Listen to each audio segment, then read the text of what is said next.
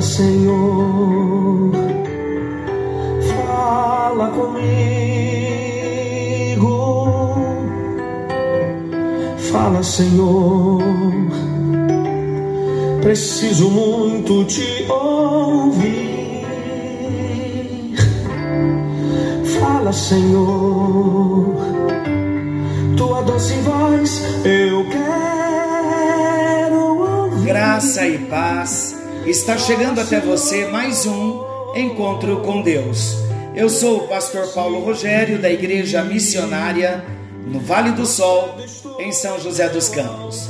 E estamos caminhando em Vitória, passando pela pandemia em Vitória. Ouvimos ainda de surtos de Covid, mas estamos clamando por livramentos, clamando pela bênção do Senhor sobre as nossas vidas tomando todos os cuidados necessários, mas crendo que Deus está no controle e cremos que daqui a pouco tudo já vai ter passado e voltaremos a viver em paz para a glória do Senhor. Por quê? Porque o mundo está debaixo da mão do Senhor. O Senhor continua no controle o nosso Deus continua no trono, nada o detém, nada o pega de surpresa. O nosso Deus é soberano, ele é fiel.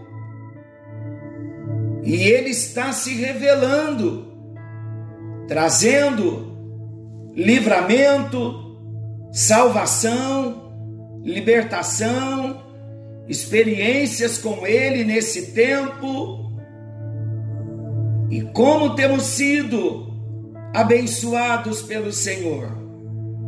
Nós estamos falando, começamos no encontro anterior sobre a parábola dos meninos brincando na praça.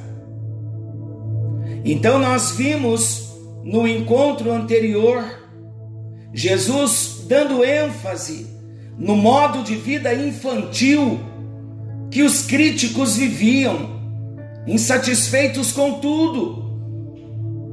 E eles não percebiam que viviam, que agiam de maneira inconsistente, viviam de modo irresponsável. A vida deles era uma contradição, nunca estavam satisfeitos. Falamos no encerramento do encontro anterior que primeiro eles se entusiasmaram com João, João o Batista, o profeta, mas logo se incomodaram, se incomodaram com o jeito duro de João, o jeito pouco social de João e a mensagem severa que João trazia. Depois Estou falando dos mestres, sacerdotes, autoridades, escribas, fariseus, os que perseguiam a Jesus. Depois eles se voltaram contra o próprio Jesus e acham que Jesus já era social demais. Então estamos falando da interpretação da parábola e aí que nós ficamos de retomar o nosso assunto e falamos de dois modos diferentes de interpretação e dissemos que a primeira interpretação defende que os meninos que sugeriram as brincadeiras de casamento e o funeral, brincadeiras de funeral, representam Jesus e João Batista, respectivamente. Já as crianças que se recusaram a brincar são os judeus. Esta é uma interpretação. A segunda interpretação é exatamente o oposto da primeira. Os meninos que sugeriram as brincadeiras são os judeus que queriam que João Batista fosse alegre e que Jesus se lamentasse. Então, quando eles viram que nenhum dos dois viveu conforme a expectativa que eles tinham, então eles começaram a reclamar. Entre estas duas interpretações, A segunda parece ser a mais coerente, considerando então a construção do texto, porque na construção do texto se estabelece uma ligação entre os homens da presente geração com o grupo de crianças que fazia recriminações. Ou seja, os judeus estavam descontentes com João Batista, estavam descontentes com Jesus, tal como as crianças estavam insatisfeitas com seus companheiros, além de organizar, como dissemos, em ordem cronológica, as queixas aplicadas a João Batista e Jesus.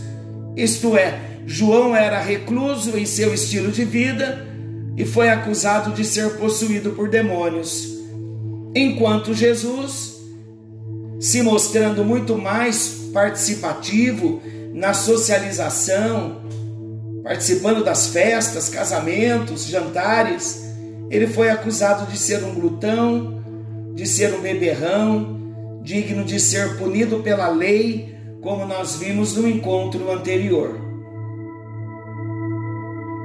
Agora, particularmente, alguns estudiosos não são favoráveis a nenhuma dessas interpretações que dividem as crianças em dois grupos. Segundo esses estudiosos, eles pensam que quando nós dividimos as crianças em dois grupos, nós estamos tirando o foco principal da mensagem de Jesus, que era simplesmente apontar para as características das crianças quando estão brincando. Jesus não estava querendo identificar cada grupo com um elemento da parábola, mas ele queria demonstrar que, tal como as crianças agem em suas brincadeiras diárias, assim muitos estavam se comportando, agindo de maneira contraditória, de modo infantil, de modo volátil. Jesus finaliza a parábola dizendo: Mas a sabedoria é justificada por suas obras. No Evangelho de Lucas, a frase é essa: Mas a sabedoria é justificada por todos os seus filhos. Embora exista essa diferença na construção da frase de Mateus e Lucas, ela não altera o sentido principal da mensagem transmitida. A sabedoria citada refere-se à sabedoria de Deus, ou seja, a expressão usada por Mateus enfatiza que as obras realizadas por Jesus são provas da sabedoria de Deus, enquanto o Evangelho de Lucas enfatiza a condição de que os filhos de Deus são testemunhas vivas de sua sabedoria. Isto é, João Batista e Jesus tinham cada um uma missão distinta a cumprir, e muitas pessoas viram neles a sabedoria de Deus revelada, de maneira que os filhos da sabedoria são todos aqueles que foram sábios o suficiente para receber com sinceridade a mensagem anunciada por João Batista e depois a mensagem anunciada pelo próprio Jesus.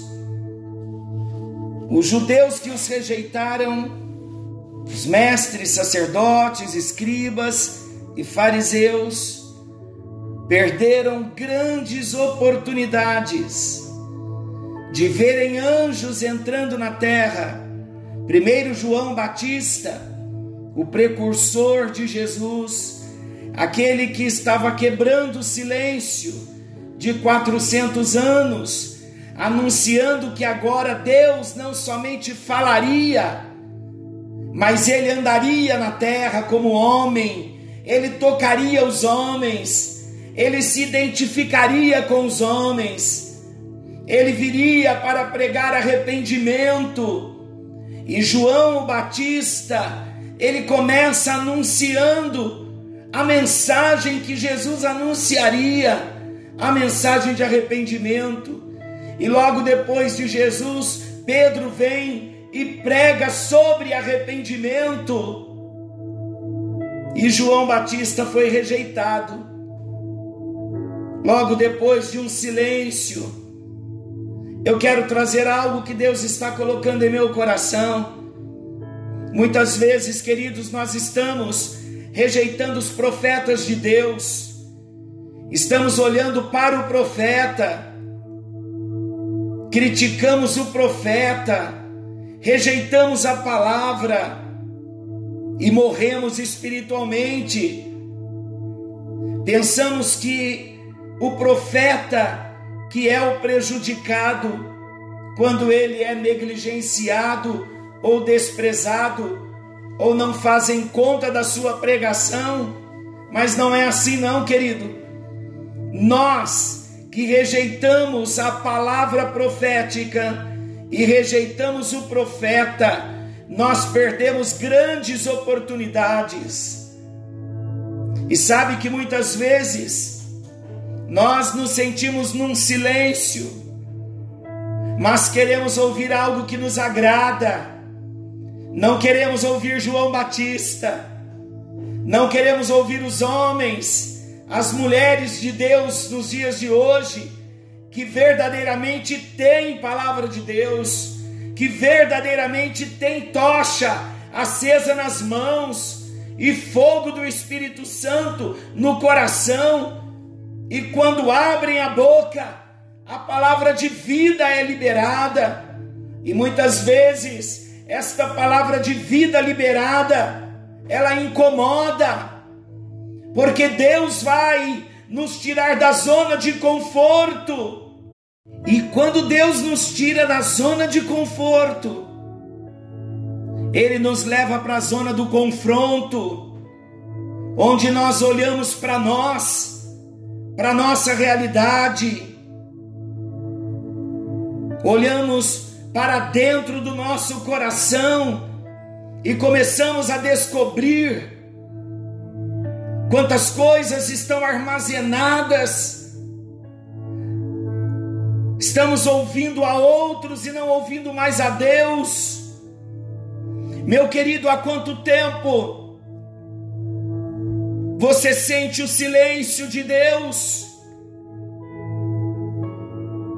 Somente nós prolongamos este silêncio, porque hoje Deus não está em silêncio, Deus continua falando, mas muitas vezes nós rejeitamos a palavra, porque não gostamos do profeta. Vamos ficar atentos, porque há muitos, João Batista, sendo levantados por Deus para tirar-nos da zona de conforto e levar-nos para a zona do confronto. Então vamos estar atentos. E é importante nós entendermos que todas as vezes que nós negligenciarmos o profeta, que vem em nome do Senhor, nós estamos também desprezando o Senhor do profeta, porque o profeta traz a palavra do Senhor. O profeta é enviado pelo Senhor. E todas as vezes que eu rejeito o profeta e a palavra, eu estou rejeitando o próprio Jesus que é a palavra. Então eu creio que Deus queira nos levar nessa zona de confronto, onde nós sairemos do estágio de imaturidade e começaremos a trilhar o caminho da maturidade. E para isso, tem confronto, Você já ouviu aquela frase quando você vê um junior, adolescente, na fase de transição e crescimento, ele dizendo que tem dores nas pernas, vive cansado. Qual é a frase que nós dizemos? É assim mesmo, porque crescer dói. Queridos, para crescer na fé também dói, porque muitas vezes vamos ter que ouvir as palavras duras de confronto. Ainda hoje, pedindo licença, a nossa querida Manuzinha, ela mandou um recado para a tia Anice dizendo: Eu estou doentinha E a Isa tá me dando remédio amargo, remédio ruim. E a tia Nice falou: Manu, tem que tomar o remédio ruim, o remédio amargo, porque é ele que vai deixar você boazinha. Queridos, a nossa vida é assim também. Precisamos tomar o remédio amargo, mas é remédio. Não é para dar prazer, é para promover crescimento, cura, restauração. Amém por isso. Então não rejeite a palavra. Cuidado com a insatisfação no coração. O diabo tem minado a fé de muitos cristãos nos nossos dias, fazendo com que o cristão fique abatido, desanimado, julgando que pode ser crente dentro da sua própria casa Então vamos estar atentos ao que Deus está nos falando. Vamos à lição da parábola dos meninos na praça. Que lição nós podemos aplicar nas nossas vidas? Embora, como já falamos aqui, essa parábola tenha um significado bem específico dentro do seu contexto, nós podemos tirar também uma aplicação muito importante que serve para todos nós. Olha que interessante. Existe diferença, existe uma diferença entre inocência e infantilidade. Vamos entender melhor isso? Existe uma diferença entre inocência e infantilidade. Jesus nos ensinou uma mensagem muito clara em seu ministério de que precisamos ser como crianças, dando ênfase a quê?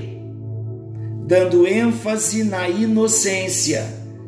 Quando Jesus fala que devemos ser como criança, se não nos tornarmos como crianças, não herdaremos o reino dos céus. Jesus está dando ênfase à inocência.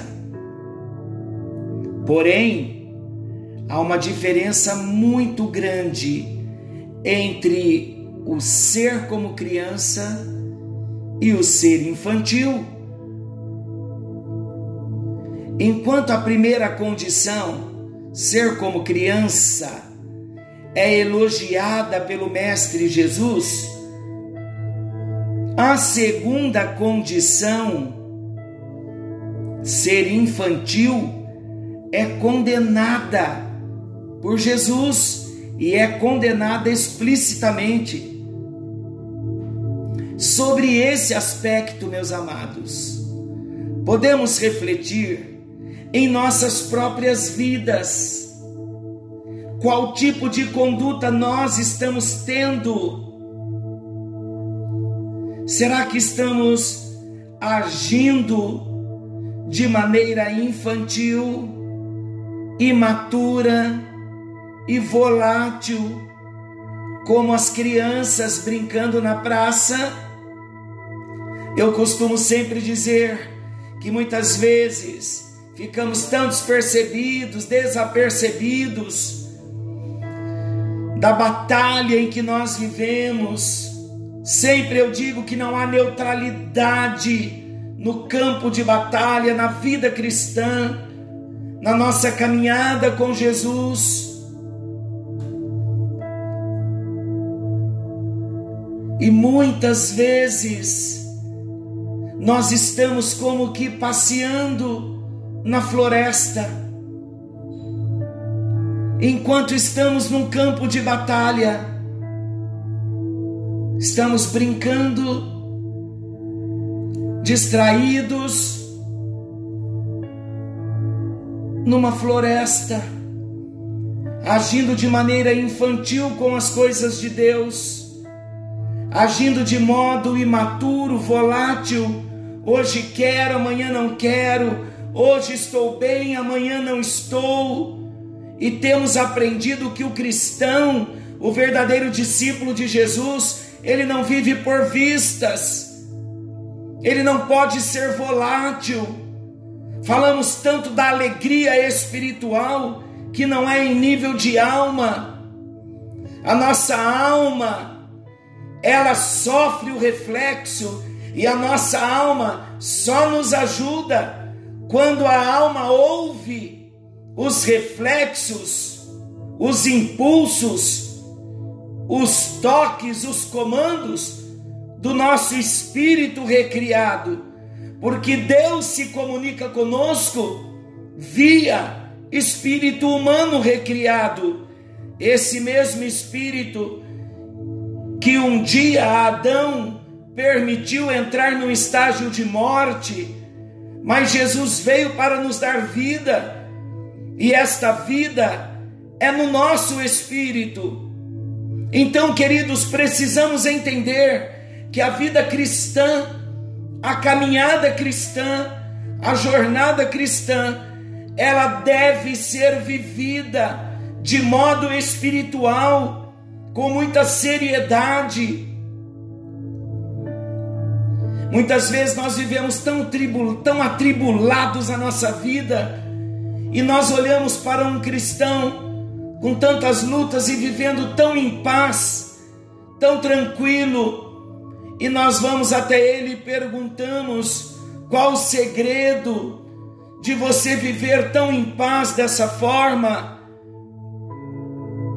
E muitas vezes as lutas são enormes, imensas.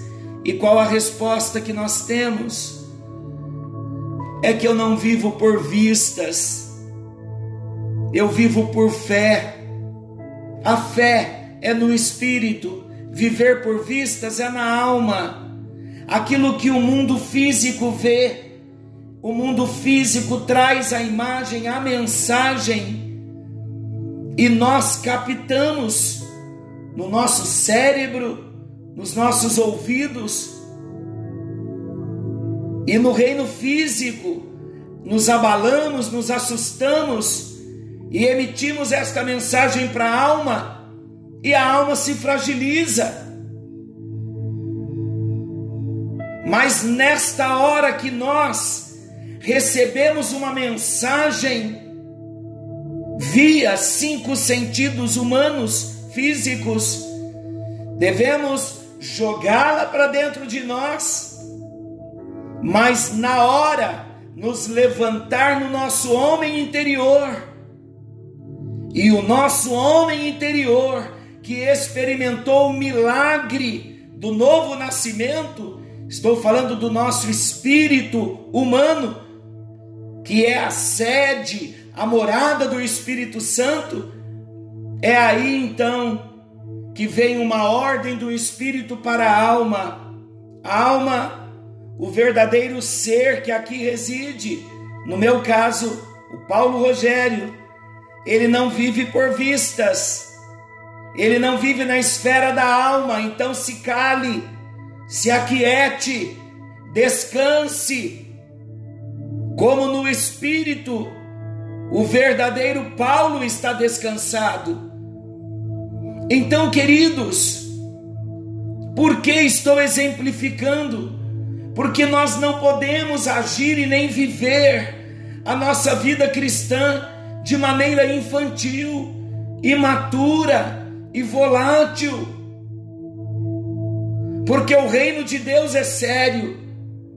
Por isso precisamos tratar as coisas do Senhor com muita seriedade, E não podemos ficar na praça brincando como crianças. Não podemos ser como os escribas, os fariseus, os próprios judeus que rejeitaram ao Senhor, que rejeitaram a João Batista. Hoje Deus já não está mais em silêncio. Eu repito novamente, para dar esta ênfase Deus continua falando. E se o céu está de bronze para você, como alguns dizem, é porque estamos agindo de maneira infantil, de maneira volátil, de maneira imatura.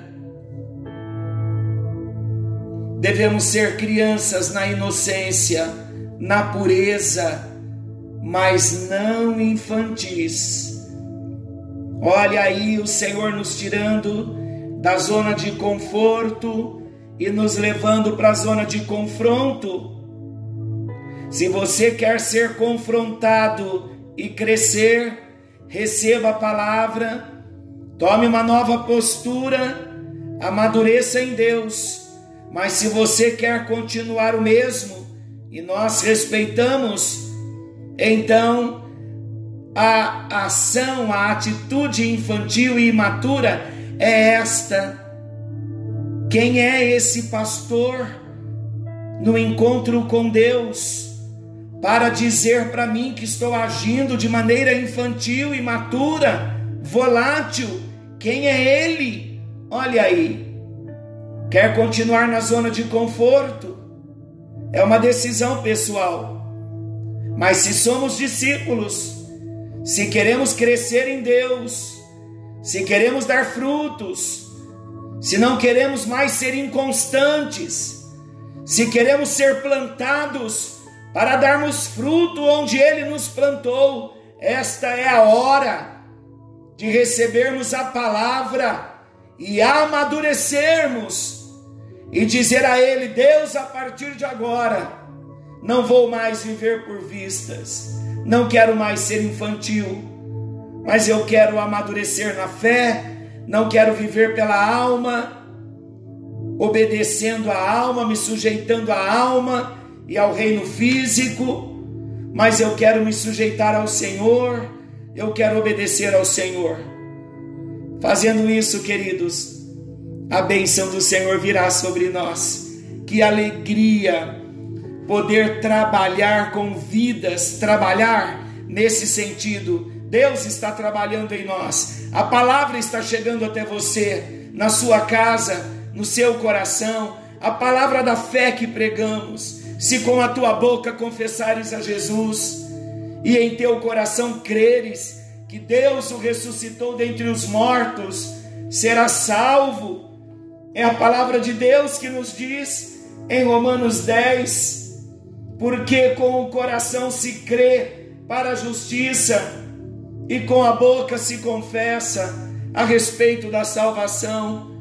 Vamos juntos sair da zona de conforto e mesmo que tenhamos que entrar em áreas de confronto, mas vamos permitir Deus trabalhar em nossa vida e que o nosso novo homem venha vencer o velho homem o velho homem quer a zona do conforto, mas o novo homem se sujeita às áreas de risco, de confronto, porque o novo homem entende que só em Cristo, só numa vida cristã com maturidade, é que nos, tor nos tornaremos semelhantes a Jesus no seu caráter, e na sua missão. Que a bênção do Senhor venha nos alcançar. E eu não tenho dúvida de que qual a posição, qual a decisão, qual time que você está escolhendo hoje. Ah, querido Deus maravilhoso, nós amamos o Senhor e a tua palavra. Nos alegramos com o que o Senhor tem feito nas nossas vidas Bendito seja para sempre o teu nome. Tudo que nós queremos é sair da zona do conforto, é crescer, é amadurecer, é não ficar inconstante, como as crianças brincando na praça, que um dia queriam as brincadeiras de casamento e o outro dia queriam as brincadeiras do enterro, da morte, rejeitando ao profeta e ao Senhor do profeta. Querido Deus, nesta hora vem com teu amor, porque este confronto é tão amoroso que ele se torna irresistível e nós mergulhamos nesta graça para recebermos consolo, para recebermos autoridade, maturidade, crescimento, para darmos fruto, para cumprirmos com a nossa missão de anunciar Jesus Cristo aos homens que ainda não te conhecem. Aproveitando, ó Deus, o ensinamento desta parábola, há muitos que ainda estão na praça brincando. Nós saímos de lá e a nossa missão, se tivermos que voltar à praça, não vai ser mais para brincar com os meninos, mas para tirar os meninos da infantilidade, da cegueira espiritual e levá-los à luz da palavra, à revelação da salvação. Use a nossa vida para que outros sejam alcançados através de nós. Queremos, ó Deus, esse caminho da maturidade, o tratamento que nos levará à maturidade e não seremos mais inconstantes, não seremos mais inconstantes, não seremos mais inconstantes, mas perseveraremos, caminharemos em vitória e cresceremos, manifestando a imagem do Senhor Jesus. É verdade o que nós oramos e oramos em nome de Jesus. Amém. E graças a Deus que a presença, que a presença, Ramás, tu que Ralamás, tu anda na paz, tu reclamassou, que a presença te alcance, te toque, que você tenha uma semana debaixo da presença, Ralai, tu que amas, sendo sustentado, Amantu e decai, fortalecido, Libiondalai, os laços sejam cortados e você caminha em vitória, amadurecendo um pouco mais, não vivendo mais como crianças infantis, mas entrando pelo caminho da maturidade, até que Jesus seja visto em nós e ele se manifeste através de nós. Minha vontade é não parar, porque a unção está derramada, que a unção te alcance. Lamai tu que andelecas, que haja um toque sobrenatural na sua vida e que o seu coração venha se incendiar de amor por Jesus e que você busque esse crescimento e a sua posição no corpo para dar muitos frutos para a glória do Senhor. Forte abraço. Querendo Deus, estaremos de volta amanhã nesse mesmo horário com mais um encontro com Deus ou com mais um confronto com Deus. Que confronto amoroso. Forte abraço. Amo vocês. Ótima semana, queridos. Deus o guarde, Deus o abençoe. Toma esse.